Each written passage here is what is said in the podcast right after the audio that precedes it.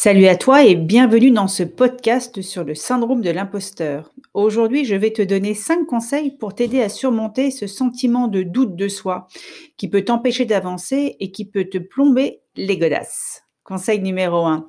Ne sois pas trop dur avec toi-même. Tout le monde a des faiblesses et personne n'est parfait. Alors, lorsque tu te sens comme un imposteur, prends une grande respiration et rappelle-toi que tu es capable de faire des choses incroyables. Tu sais, même les plus grandes monde ont des moments de doute. Alors, si ça leur arrive, ça peut arriver à n'importe qui. N'hésite pas à partager dans les commentaires comment tu gères tes pensées négatives. Conseil numéro 2, note tes réalisations. Prends le temps de noter toutes tes réalisations, même les plus petites. Cela te permettra de voir à quel point tu es compétent et de te rappeler que tu as des compétences et des talents uniques. Si tu as en panne d'idées, n'hésite pas à demander à tes amis ou à ta famille de te rappeler les moments où tu as réussi ça peut être très surprenant de réaliser à quel point on est capable de faire des choses incroyables. Conseil numéro 3, demande de l'aide. Il n'y a rien de mal à demander de l'aide lorsque tu en as besoin. Trouve des personnes de confiance avec qui tu peux discuter de tes problèmes et de tes doutes. Parfois, il suffit juste d'avoir quelqu'un qui t'écoute pour te sentir mieux. Tout le monde a besoin à un moment donné ou à un autre d'une épaule sur laquelle se reposer de temps en temps. Et toi, qui est d'ailleurs euh, ta personne de confiance?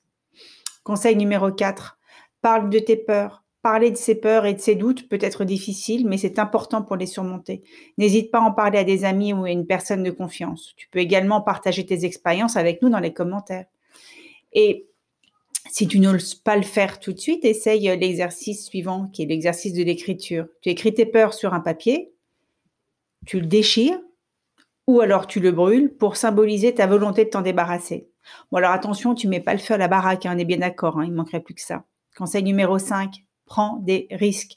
Pour surmonter le syndrome de l'imposteur, il est important de sortir de sa zone de confort et de prendre des risques. N'aie pas peur de te lancer dans de nouveaux projets ou de relever de nouveaux défis. Tu seras peut-être surpris de tes capacités. Et n'oublie pas, même les plus grands de ce monde ont dû prendre des risques pour arriver là où ils en sont.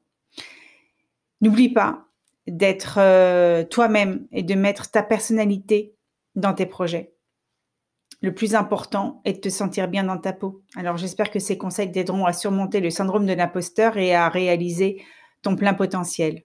N'oublie pas que tout le monde a des moments de doute, mais ce qui compte, c'est de savoir comment y faire face. Rejoins-moi dans le prochain épisode de mon podcast de coaching pour d'autres conseils d'épanouissement personnel et professionnel. N'oublie pas de t'abonner, de laisser un commentaire pour me dire ce que tu en as pensé. À bientôt et souviens-toi, c'est toi la star de ta vie. Alors fais-en un spectacle grandiose. Chao.